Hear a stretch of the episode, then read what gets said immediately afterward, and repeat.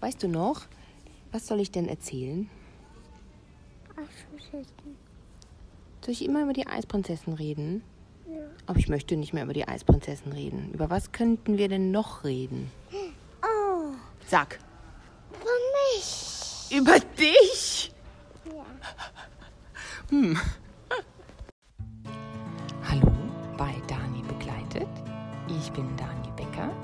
Kommunikationsdesignerin, Familienbegleiterin und Insta-Addict.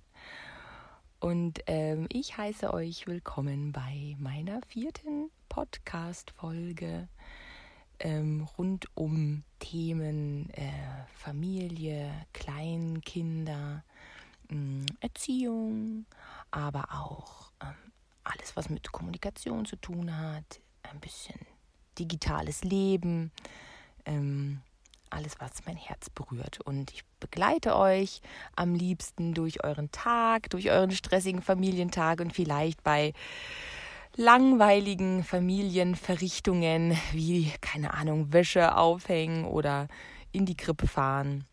Ähm, oder wenn, wenn du äh, gerade unterwegs bist, irgendwohin dein Kind abholen und vielleicht Kopfhörer im Ohr hast, dann begleite ich dich gerne. Ja, also, ich habe ein neues Thema von meiner Tochter. Ich bin ganz begeistert, ehrlich gesagt. Ich finde es gar nicht so schlecht und äh, finde es auch hochinteressant, ähm, dass sie möchte, dass ich über sie rede. ähm, allerdings glaube ich, ist es jetzt, äh, wäre es ein bisschen komisch, wenn ich einen ganzen Podcast lang nur über mein Kind äh, schwärme, wobei ich das könnte. Ähm, sie ist drei, beziehungsweise sie wird am 14. Mai drei. Ähm, ich bin also dick im Thema Kleinkinder drin äh, und von Berufswegen als Familienbegleiterin auch dick im Thema Babys erstes Lebensjahr. Ähm, meine Tochter ist sehr sanft, sie ist ruhig, aber sie ist auch sehr stark. Sie ist stier, sie ist wild und sie ist furchtbar lieb und empathisch und auch sehr anpassungsfähig. Das merke ich gerade jetzt äh, in der Corona-Zeit. Aber ähm, ja, ich weiß nicht, wie viel ich jetzt noch über sie reden soll. Und äh, irgendwie hängt meine Tochter, das Ich meiner Tochter mit meinem Ich ja zusammen. Ähm, also mache ich hier jetzt einfach mal so einen total unauffälligen Übergang von über meine Tochter zu reden, rede ich einfach über mein Mich. also was sagt denn meine Tochter über mich aus, könnte man jetzt das Thema dieser Podcast-Folge nennen. Oder halt, was bedeutet das, was bedeutet ein Kind für die Eltern? Ähm, ja, ich habe nun mal diese eine Tochter. Ich fühle mich manchmal ein bisschen minderwertig oder weniger kompetent, weil ich nur ein Kind habe. Äh, also was ermächtigt mich, äh, mich über Kinder zu äußern? Ich mit meinem einen Kind. Ähm, denn man hat dann schon mehr Erfahrung, wenn man mehrere Kinder hat. Ähm, denn, ja, wie soll ich sagen? Denn, ja, ich traue es mich nicht, fast nicht zu sagen, aber ich sage es, denn am Ende äh, ist, was Erfahrung anbelangt, ein Kind vielleicht äh, doch keins, weil Kinder eben wahnsinnig unterschiedlich sind, so unterschiedlich wie Tag und Nacht und ähm, obwohl sie alle von derselben Mama kommen, möchte man ja meinen, sind sie vielleicht mit ähnlichen Charaktergenen gesegnet, aber so ist das nicht.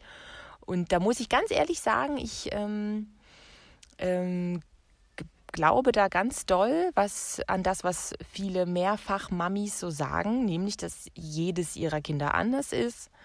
Ähm, und dass so, gerade wenn du denkst, äh, du hast herausgefunden, wie der Hase läuft, dann kommt das nächste Kind und ähm, oder dann kommt das zweite, dritte und oder wie vielte auch immer und alles kommt anders und es braucht was ganz anderes ähm, und du musst dich ganz anders verhalten.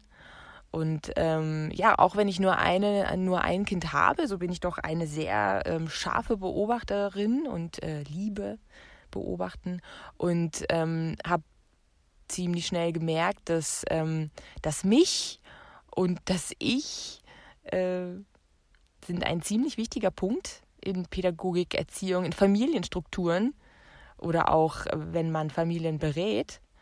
Ähm, und obwohl ich eben nur ein Kind habe, so kann ich ganz klar sehen, so kann ich beobachten, dass einfach ähm, ich, also ich kann quasi meine eigenen Erfahrungen aus der Beobachtung der Mütter und Kinder ziehen ähm, und einfach sehen, dass also das reicht mir schon, ohne dass ich selbst mehrere Kinder habe, sehe ich, wie groß die vielen kleinen und großen Unterschiede sind, die wir bei den Kindern sehen, aber auch bei den Müttern, bei den Erziehungsstilen, bei Eltern, bei Familienstrukturen. Ähm, da ist einfach jeder ein eigenes Ich, jeder ein anderes Ich und kein Ich ist gleich und das hat Auswirkungen auf das Mich. Das ist einfach ganz klar und das führt mich auch so ein bisschen zu meiner Überzeugung oder auch fast schon so ein kleines bisschen mein ja mein Motto ähm, auch so für meine Arbeit. Und das ist nämlich, wo das Konzept aufhört, fängt die Intuition an. Oder vielleicht fängt da auch der vernünftige Menschenverstand an, jeder, wie er es gerne auslegt. Mann, jetzt hat mitten in der Aufnahme für den Podcast mein Ehemann angerufen. Mal schauen, wie ich das hier am Ende zusammenschneide. Aber gut, ich bin stehen geblieben bei Remo Lago den kennen ja bestimmt einige. Ähm, wie hieß das Buch, was er geschrieben hat? Babyjahre. Naja, also ich verlinke es. Ähm, ein äh, wichtiger Autor ähm, und eben Kinderarzt. Und äh, die Bücher sind auch bis auf ein paar Einschränkungen inhaltlicher Natur ähm, echt empfehlenswert. Auf jeden Fall sagt er, jedes Kind hat seinen eigenen Entwicklungsplan und sein eigenes Entwicklungstempo. Und das gilt nicht nur für die Kinder, sondern das gilt ebenso für die Eltern, finde ich. Denn auch die müssen sich entwickeln. Auch da wieder vom das Ich und das Mich und das Mir. Und da kommen ganz viele Ich ja auch wieder zusammen. Also ähm, Frauen werden zu Müttern, Männer werden zu Vätern. Ähm, und mit jedem Kind muss sich die Familienstruktur neu aufsetzen ähm, mit jedem Kind, was neu in die Familie kommt, ändert sich eigentlich irgendwie wieder alles. Und am Ende des Tages hilft, äh, helfen alle Erziehungsratgeber auf dem Markt nicht. Ähm, jetzt habe ich hier meine Trinkflasche. Ich muss mal den Deckel zumachen, ist halt so. oh yes. Live äh, im Kleiderschrank mit äh, Dani denn ich sitze again im Kleiderschrank wegen der guten Akustik und habe hier so eine Blechtrinkflasche, in die ich so reinspreche und es halt. Zumindest habe ich das Gefühl, dass es halt. Ähm, so, zurück zum Punkt. Ähm, wir entwickeln uns also auch als Eltern stetig weiter und haben da unser eigenes Tempo und müssen uns Tag um Tag aufs Neue wieder anpassen. Und am Ende hilft es nichts, äh, jeden Erziehungsratgeber auf dem Markt zu lesen und irgendwie treuer Anhänger eines bestimmten ähm, Erziehungskonzeptes zu sein. Ähm, also sagen wir mal, die einen sind autoritär, autoritär, ähm, da kann jedes Kind schlafen lernen und wir färbern halt so rum.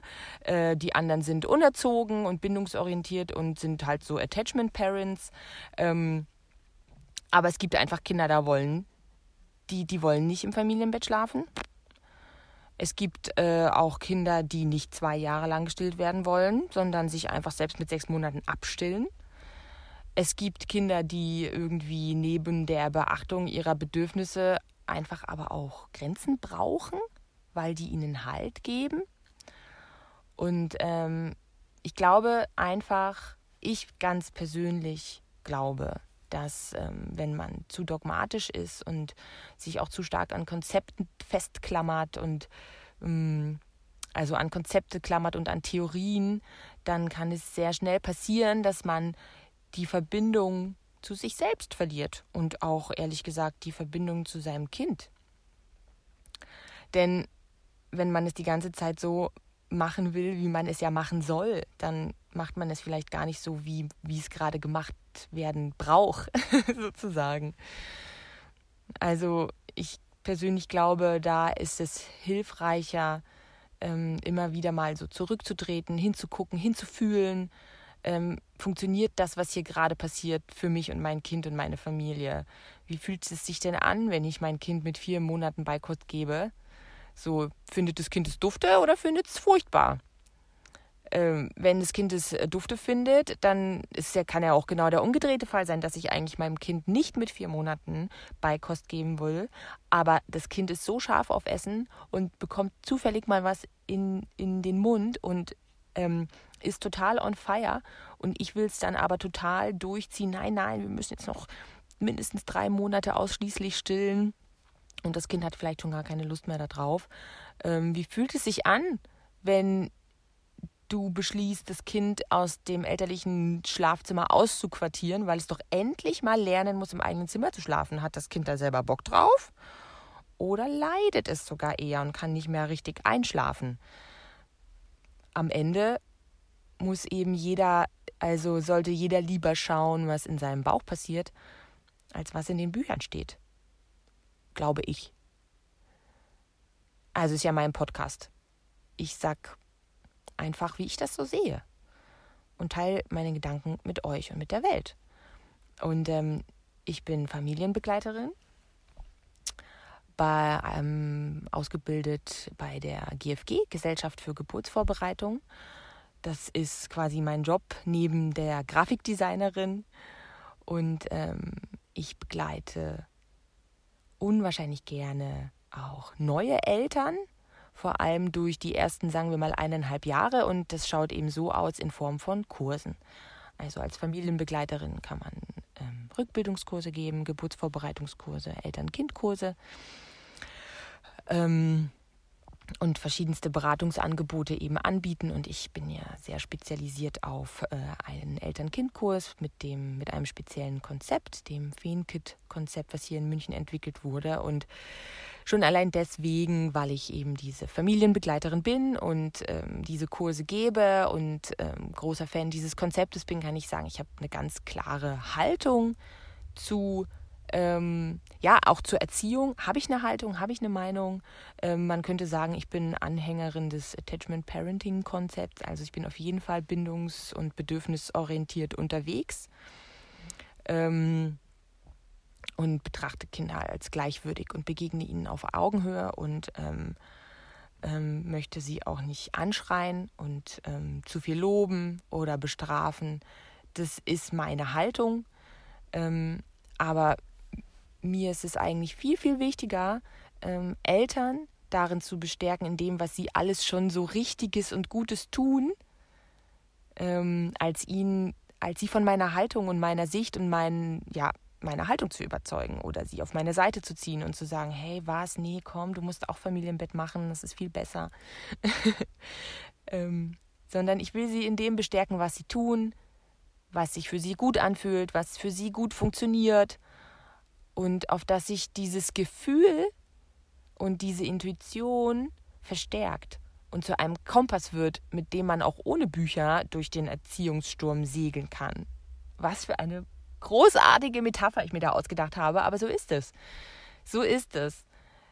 Ich möchte den Eltern einen Kompass geben, den sie dann einfach ohne Bücher auch fühlen, was gerade richtig ist und angebracht ist für ähm, das Familienkonstrukt, für die Familienstruktur, für das Familienleben.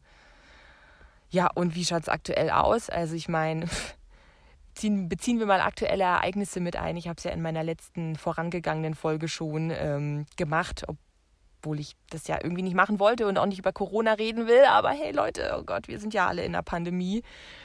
Was bedeutet Corona für die Familienstruktur, für das Mich und das Ich? Was, ähm, also ich meine, was, was bedeutet das in dieser Krisensituation?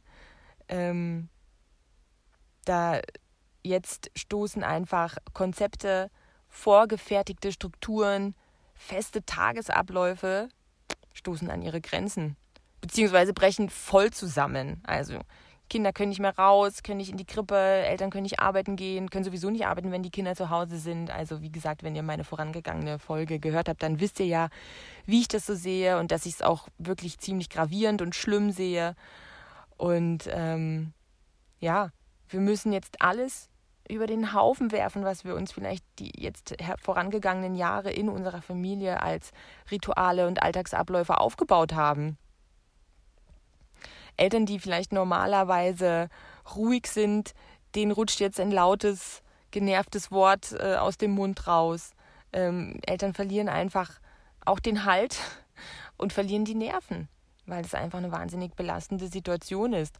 Und jetzt wirklich das Einzige, was wir tun können, ist uns auf unser Bauchgefühl zu verlassen und von einem Tag auf den anderen entscheiden, wie wir diesen Tag überstehen wollen. Da hilft auch kein beschissener Erziehungsratgeber. So schaut es einfach aus. Wurde nämlich keiner geschrieben für eine Pandemie.